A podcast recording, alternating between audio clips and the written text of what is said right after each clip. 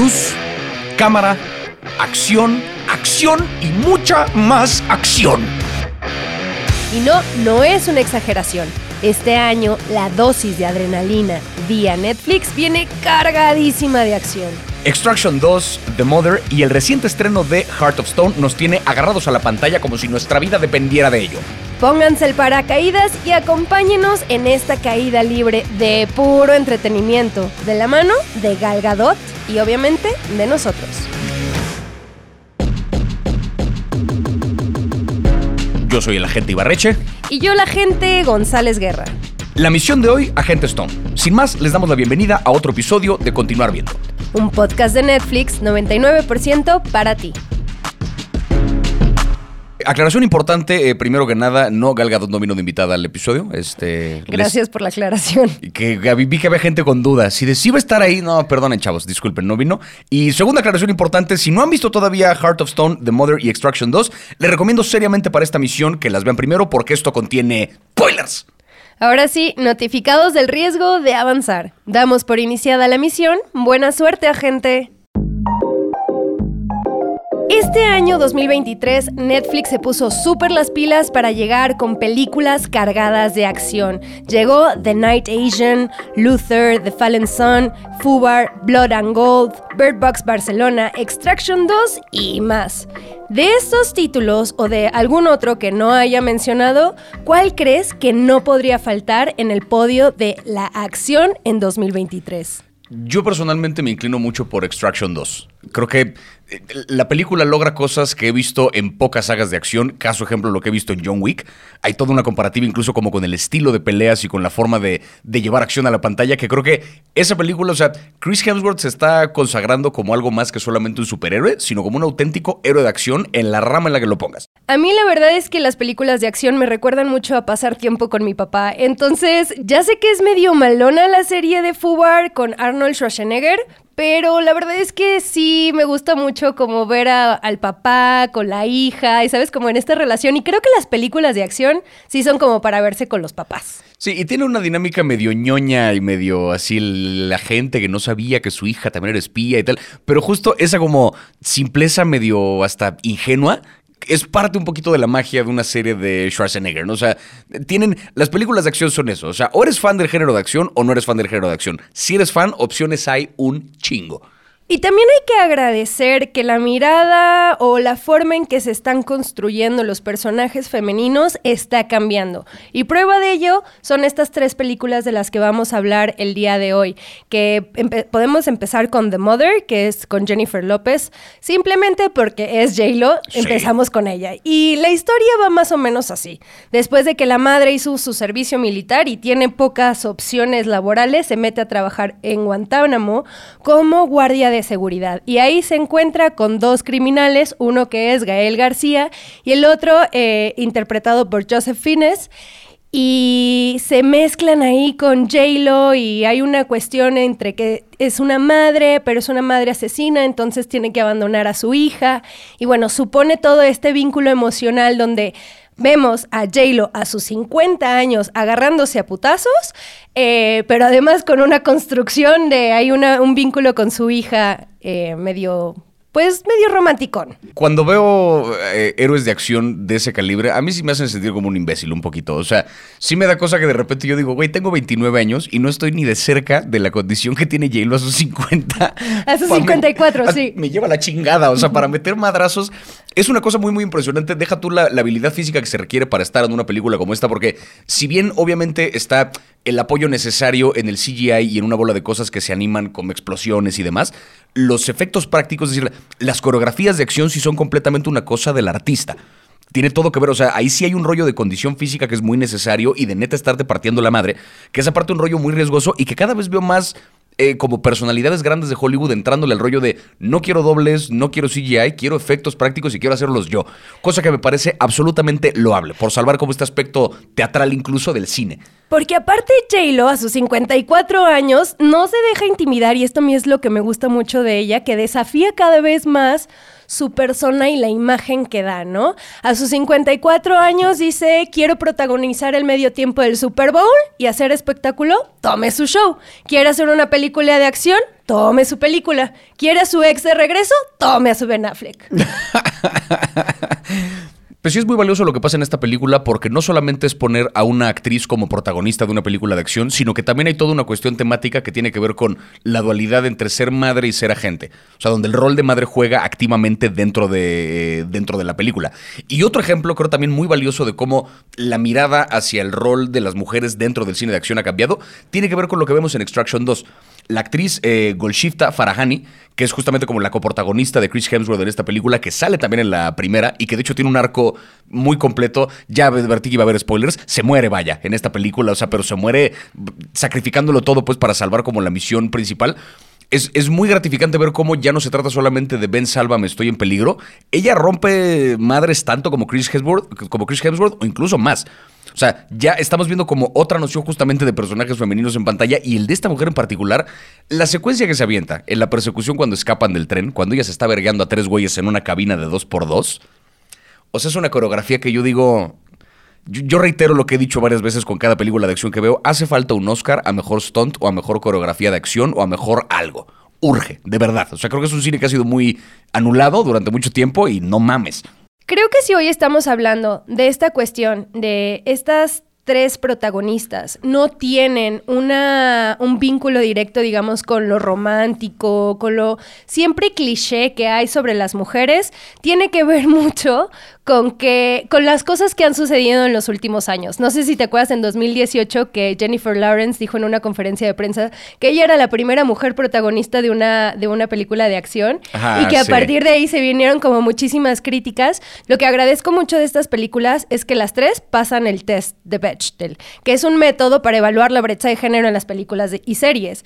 Y básicamente los criterios que tienen que suceder es que si aparecen al menos dos personajes femeninos, que mantengan una conversación y que esa conversación no tenga que ver precisamente con un hombre. Y siento que es, es justo lo que, pues estamos viendo un cambio desde 2018, 2017, a partir de todo el movimiento Me Too, pues que ese es el resultado, ¿no? Que veamos mujeres protagonistas haciendo otras cosas que no giran en torno al male gaze, que básicamente es la mirada masculina que siempre quiere terminar viendo a mujeres eh, yendo a la cama, o mujeres enamoradas, o mujeres sumisas, o como este rol de, pues sí, de mujeres que, o personajes mujeres que no terminan de ser muy complejos, y creo que aquí lo que nos otorga, eh, pues sí, es un poquito más del, de capas. Sí, y sobre eso creo que la película que digo, evidentemente tenemos que discutir porque es el perfecto ejemplo de cómo opera toda esta eh, revolución cultural y temática en el cine, además de ser una película de acción muy sólida por sí sola, es la película The Heart of Stone o en español Agente Stone, protagonizada por Gal Gadot que creo que, o sea, hoy en día hay una, hay una selección muy amplia de, de, heroínas de acción entre Zoe Saldaña, entre Ana de Armas, entre eh, este, la propia Jennifer Lawrence, que todavía como que sigue más o menos vigente en ese asunto, pero particularmente Gal Gadot, desde que le entró al mundo de los superhéroes, al cine que ha estado haciendo por fuera, se ha metido muy de lleno en las películas de acción. Está en la saga también de, de Veloces y Enojados, ¿no? Este, o sea, tiene, tiene, ha tenido como una trayectoria grande dentro del cine de acción y con esta película creo yo no sé cómo voy a hacer la recepción, pero consolida un poquito ese rol porque juega un poco de todo.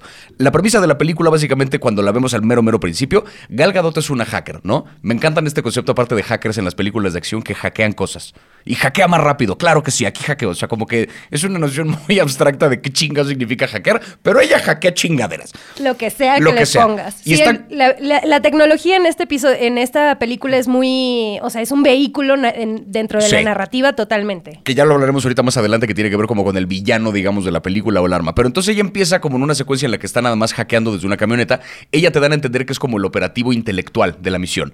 Algo empieza a salir mal, que ella tiene que salir de la camioneta y entrar como agente de campo. Y se ve que está como nerviosa porque pues es la primera vez que le toca directamente jugar a ser espía y estar como moviéndose dentro ya del peligro y de repente empieza a salir terriblemente mal la misión para el MI6, que es para lo que ella trabaja, y ahí nos enteramos que ella es un doble agente, que ella no pertenece directamente al MI6, sino que se infiltró en el MI6, trabaja para una agencia más poderosa que se llama El Cártel y que rompe madres, pero como nadie.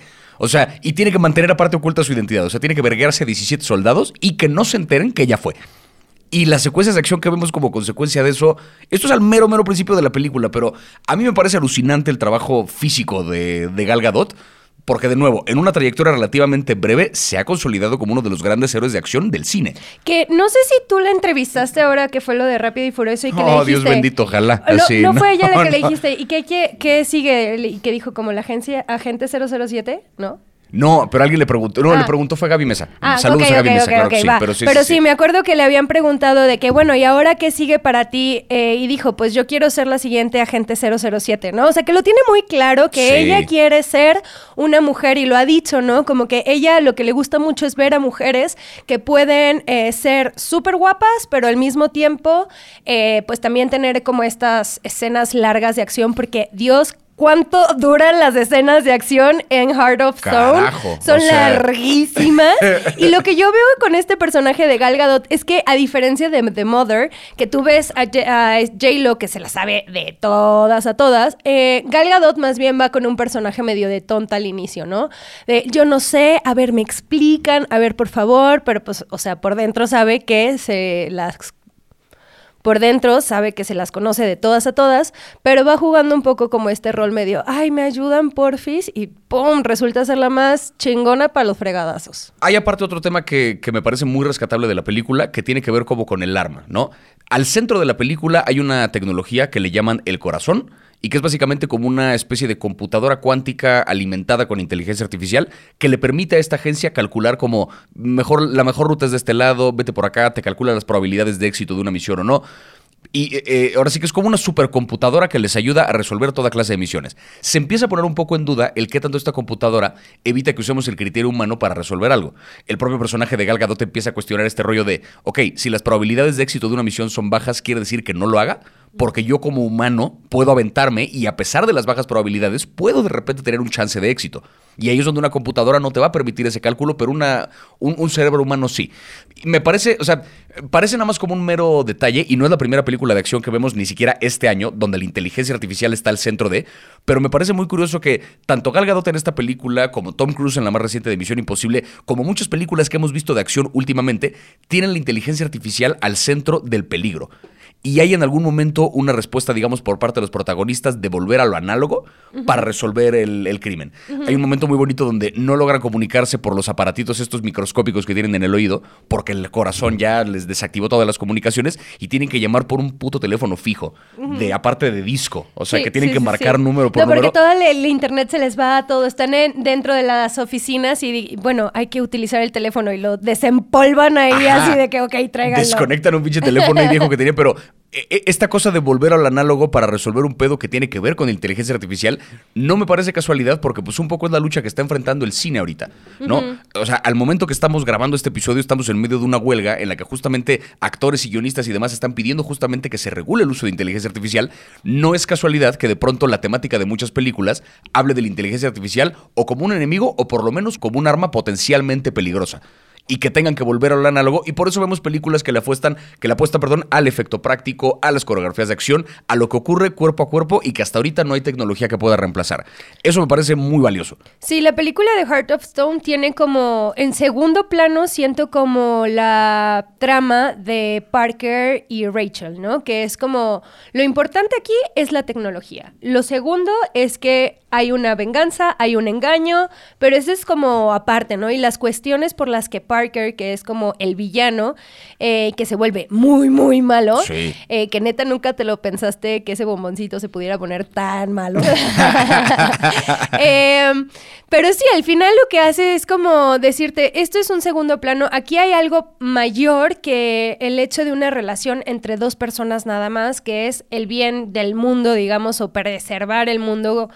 Que, a mí se me hace algo como loco que hayan decidido que es el corazón. Creo que a lo mejor si hubiera sido 10 años antes hubieran puesto el cerebro. Como que ahorita ya hay una cuestión más de sentimientos, de ponerle más el corazón y no el cerebro, pero que en realidad eso es una máquina que es un cerebro. Sí, pero justo como es inteligencia artificial, ya partimos de la idea de que no es que esta máquina siente y piensa por su cuenta.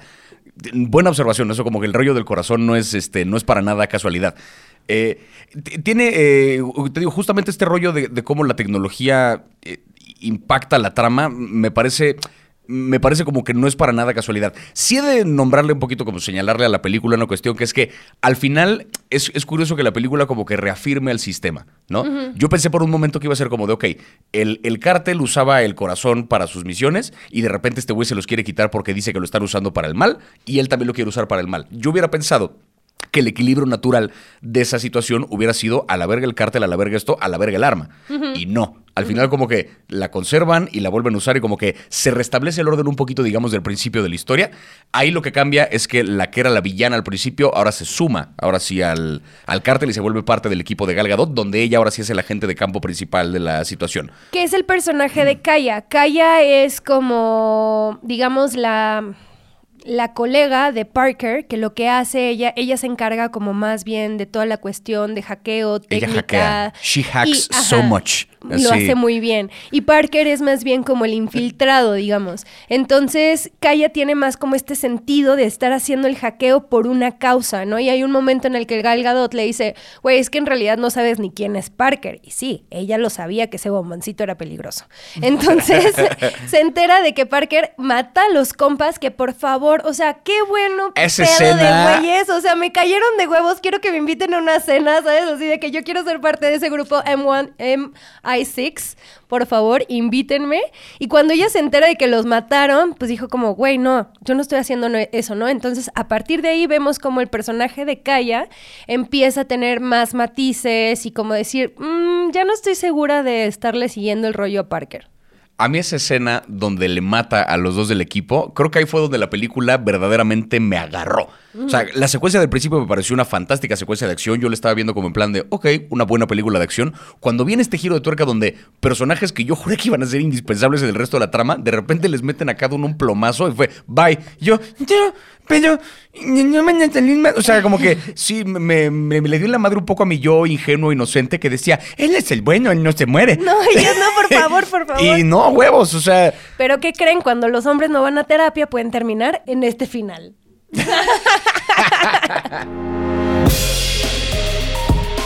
Creo que una cosa importante resaltar también es que Gal Gadot, eh, además de partir madres de frente a la cámara, detrás de la cámara también es más que capaz de ponerte unos putazos. Ella, eh, pequeño dato importante, sirvió como instructora de combate en las fuerzas de defensa de Israel. Y O fue sea- Miss Israel 2004. Maldita No sea. más. O sea, es que de verdad parece sacado de una película de espías donde dices, ay, no mames, que reina de belleza y encima se puede. Sí. Sí. Y Gal Gadot lo hizo. O y sea, obviamente es Mujer Maravilla Sí, también. sí, sí, por supuesto que sí. O sea, que es un, o sea, sí es una supermodelo y encima te puedo poner en tu madre.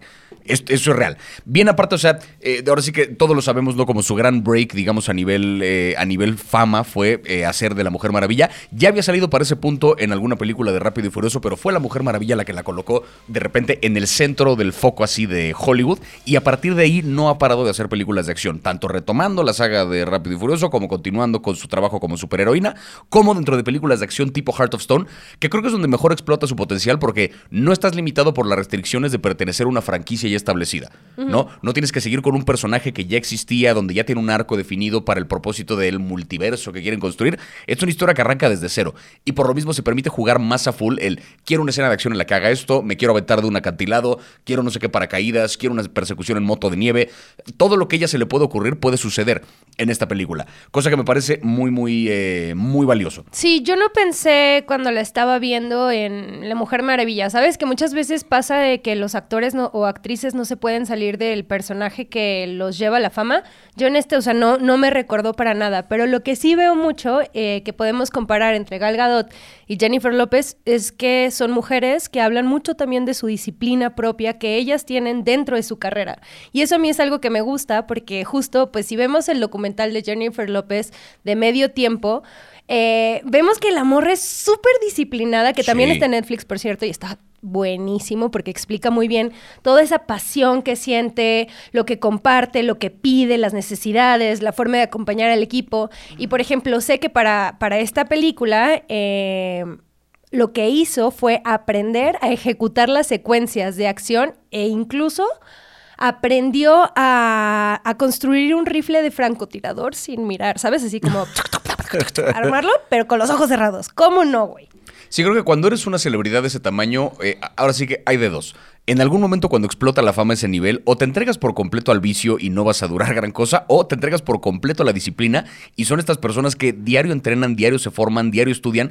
Jennifer López es un caso de esos, ¿no? De alguien que por eso tiene la condición que tiene y hace lo que hace a la edad que tiene. Ya sé, es nuestra Arnold Schwarzenegger. Estoy definitivamente, estoy segura que es nuestra Arnold Schwarzenegger. Lo único que le falta es que sea gobernadora de Florida. O sea, güey.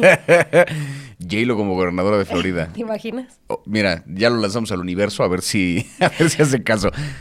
Y que yo no, quiero dejar de mencionar con respecto a esta otra película que estuvimos discutiendo, que es la de Extraction 2, eh, que es el, el, trabajo también, o sea, de los planos secuencia de acción hay una cosa ahí donde creo que la película de John Wick, la, primera que salió hace ya varios años, hace casi 10 años, fue como una, una, especie de punto y aparte en el cine de acción. Que fue como una cosa de culto que surgió de la nada, que después de que salió de salas de cine fue donde se empezó a volver como una, una cosa muy, eh, muy famosa, digamos, en el medio de la gente que consume acción y sentó como un parteaguas de lo que se podía hacer a nivel de pelea me, encanta que haya sucedido así porque un poco lo que vemos en Extraction 2 creo que es digna heredera de eso que John Wick empezó en su momento, que son largos planos secuencia donde no hay un solo corte en la cámara, donde tienes unas coreografías de una precisión quirúrgica siendo ejecutadas aparte brillantemente, tanto por Chris Hemsworth como por Golshifta Farahani. Son, o sea, te digo, la secuencia de la prisión que después va a la secuencia del tren, donde la cámara de pronto no corta en muchos minutos y estamos viendo una coreografía impecable siendo ejecutada, donde aparte juegan con equipo de gimnasio, con armas, con cuchillos, con pistolas, con el escenario que alrededor. Hacer cine de acción de verdad, yo lo veo un poquito como una especie de. Es como una especie de. ¿Cómo decirlo? Como un show de ballet. ¿Sabes? O sea, es una coreografía impecable que requiere de una precisión que solamente un cuerpo muy entrenado puede ejecutar. La única diferencia es que en lugar de estar acompañado de música clásica, está acompañado de explosiones. Pero fuera de eso es exactamente lo mismo. Y yo me parece una cosa de verdad digna de ser celebrada. A mí me mama el cine de acción y ver que se hagan cosas como esta todavía en 2023, yo digo, fuck yes. En la película de Mother es dirigida por Nikki Caro y aquí creo que hay algo importante que decir. Lo que logró ella es que las escenas de acción, que por cierto yo siento que J-Lo es como un Tom Cruise un poco en Misión Imposible, así es como la, posible comparación. Lo que lograron es que Nikki dirigiera las escenas de acción y lo que veía un poco es que la gente se puede llegar a preguntar si, por ejemplo, el hecho de que sean mujeres las que coordinen eh, las escenas de acción puede cambiar la forma en que, en que se representan. Mm. Eh, y la verdad siento que no tanto. O sea, lo que me pregunto yo más bien es como, no nos podemos preguntar ese tipo de cosas porque a veces es exigirle una cosa extra a las mujeres. Sí. Eh, que, ah, ¿y cuál es el sentido que hay detrás, ¿no? De las escenas de acción y la conexión con la madre. O sea, que a veces siento que en las películas que son dirigidas por mujeres le exigimos mucho más que a otras películas que son dirigidas por hombres. O sea, Fast and Furious no es como de que, ay, bueno, nos fijamos si tal director hizo este, las escenas de acción o si traía un significado importante o no, ¿sabes? O sea, son películas de acción, son películas para que se metan madrazos. Si las coreografías son más artísticas o son más rudimentarias, no habla tanto del género, sino habla más bien de la persona, cómo le gusta eh, llevarlas a cabo, ¿no? Y de un estilo particular que tiene la película. O sea, a final de cuentas, Sí es cierto que de pronto cuando las escenas de acción las dirige un vato, pues solo tiene que quedar bien. Cuando las dirige una mujer tiene que ser excepcional. Es como sometemos a un estándar completamente diferente cuando aparte es una cosa que no solemos analizar. Vemos una película de acción, vemos chingadazos, no nos metemos a, oye, pero ¿por qué este golpe entró acá de, ¿qué estás haciendo? O sea, nadie se pone a revisar ese lujo de detalle en las cosas, a menos que haya una agenda de por medio de quiero demostrar que le quedó mal o quiero ver en dónde, en dónde falló. coincido completamente, creo que tiene más que ver con un estilo propio y con un decir, yo la escena de acción la visualizo de este modo, yo la quiero construir de esta manera. Al final, si la escena le corresponde a la película y la película es un buen vehículo para todas estas grandes secuencias de acción, porque reitero, las películas de acción, el protagonista es la acción. No la trama, da un poco igual si el corazón y el AI, vale madre. El punto son estas grandes coreografías porque eso es lo que venimos a ver. Son más un concierto. Si alguien es capaz de dirigir ese concierto, independientemente de quién sea, acción. Ahora, queremos que nos ayuden ustedes también a pensar en esto. Si el futuro es femenino, si el futuro está más construido con personajes mujeres, en Spotify pueden dejarnos mensajes porque hay que analizar esto. Desde que Daniel Craig se retiró de James Bond en 2021 con No Time to Die, dejó ahí un espacio que puede ser ocupado, ya sabemos, posiblemente por Gal Gadot. Eh, y quedó esa vacante, ¿no? Entonces, ¿ustedes qué creen? ¿Sí vamos a ver más personajes como estos en las escenas eh, de acción y en las películas y series de acción del futuro? Lo que yo les preguntaría entonces es, ¿a qué otra estrella o a qué otro personaje de Netflix se imaginan en un rol como el de Agente Stone? Yo particularmente eh, me imaginé a Vanessa Kirby, que es la que hace de la princesa Margarita en las primeras dos temporadas de The Crown. Y de hecho, incluso me imagino tal cual a esa princesa, a esa versión de Margarita, siendo agente secreto. Porque vemos que se le revela un poco a su familia, que de repente escapa y se ve en moto con este güey a no sé dónde. Y además, ella, sabemos, Vanessa Kirby ha salido en películas de acción. O sea, tenemos un historial de que ella ha actuado y se ha partido la madre en pantalla. Entonces, yo perfectamente me imagino una trama de Agente Stone donde la princesa es en secreto, un agente secreto. Quiero ver eso en Netflix. Quiero una película donde la princesa Margarita sea por favor un espía. Cúmplele los sueños. Pues bien, gente, es de mi agrado comunicarle que hemos cumplido la misión. Ay, no, ya, no tan rápido.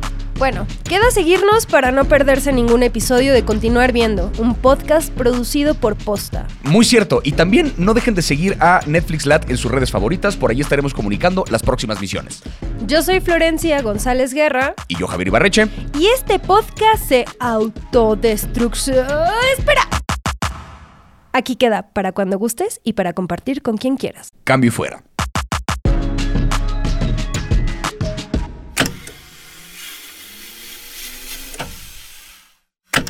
¿Sigues ahí? Si te quedaste con ganas de una dosis todavía más fuerte de ficción, yo no quiero dejar de recomendar la película Escuadrón 6, protagonizada por Ryan Reynolds y dirigida por Michael Bay, un director que de pronto Parece que no le importa mucho el guion, dirige películas que parece que solamente está buscando explosiones y CGI, pero creo que en esta película encontró el equilibrio perfecto de la mano de Ryan Reynolds para hacer una buena película de acción. La trama es cualquier cosa. No se preocupen por de qué se trata la película, no importa. Pueden ponerla a la mitad y solo ver las secuencias de acción y con eso es suficiente. Pero las secuencias de acción que hay en esa película, o sea, es, es de un calibre ridículo. Es una película muy rápida y furiosa, por decirlo de algún modo, pero con un, con un propósito muy claro que es, no se trata de la trama, se trata del espectáculo y Ryan Reynolds, simpático como siempre en esa película. Si quieren apagar un ratito la cabeza y ver una buena dosis de calibre de madrazos, Escuadrón 6, no dejen de verla.